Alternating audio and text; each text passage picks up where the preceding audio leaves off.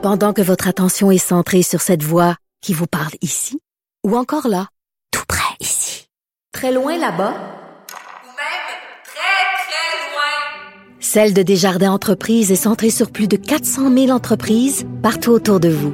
Depuis plus de 120 ans, nos équipes dédiées accompagnent les entrepreneurs d'ici à chaque étape pour qu'ils puissent rester centrés sur ce qui compte, la croissance de leur entreprise.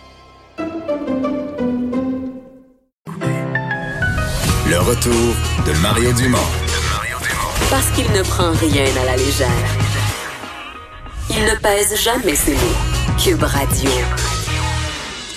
On est de retour et on va tout de suite rejoindre Germain Goyer, journaliste au Guide de l'Auto, qui est en direct du Salon de l'Auto de Toronto. Bonjour Germain. Oui, bonjour Mario, ça va bien? Oui, alors à chaque salon, on se demande qu'est-ce qu'il y a comme exclusivité, surprise, annonce.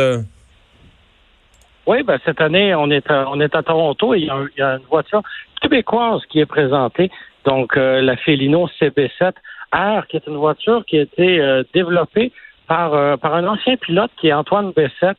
Donc, on avait entre autres vu cette voiture-là au Salon de l'Auto de Montréal il y a deux ans. Et euh, ben, l'ancien pilote est retourné travailler pour pour la peaufiner, ajuster quelques détails. OK, c'était une de mes questions. Donc, c'est pas c'est une version améliorée du véhicule?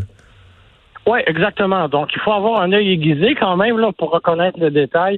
On parle là, des, des lumières à l'avant, lumières à l'arrière. On a amélioré beaucoup l'intérieur.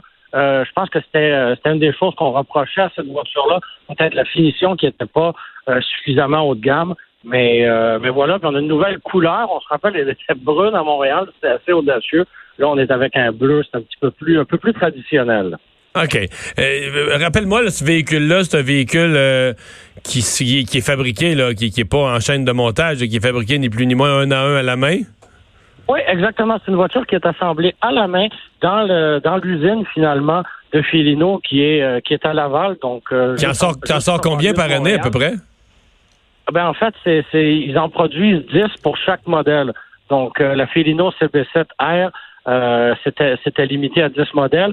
On a appris aujourd'hui que d'ici la fin de l'année, une version euh, plus, donc une version qui sera encore plus puissante, plus luxueuse, plus plus tout finalement, euh, allait être produite et elle aussi à 10 euh, à 10 exemplaires. Mais là, on nous a dit que ça allait être un prix qui allait dépasser le demi-million.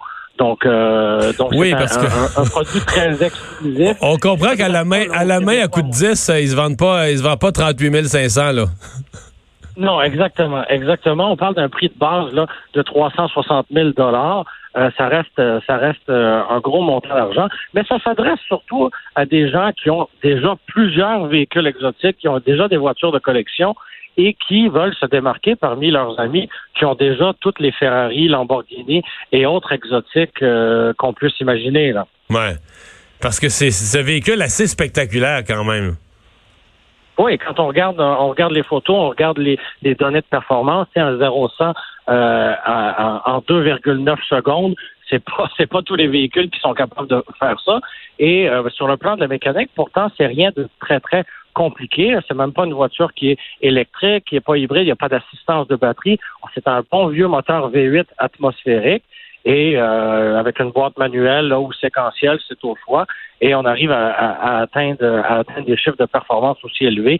Donc il y a vraiment, il y a vraiment de quoi être impressionné et être fier de ce Québécois-là.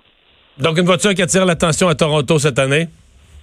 Exactement. Donc euh, c'était euh, la voiture avait jamais été présentée en Ontario, donc pour eux c'est la découverte, euh, la découverte de nouveaux marchés.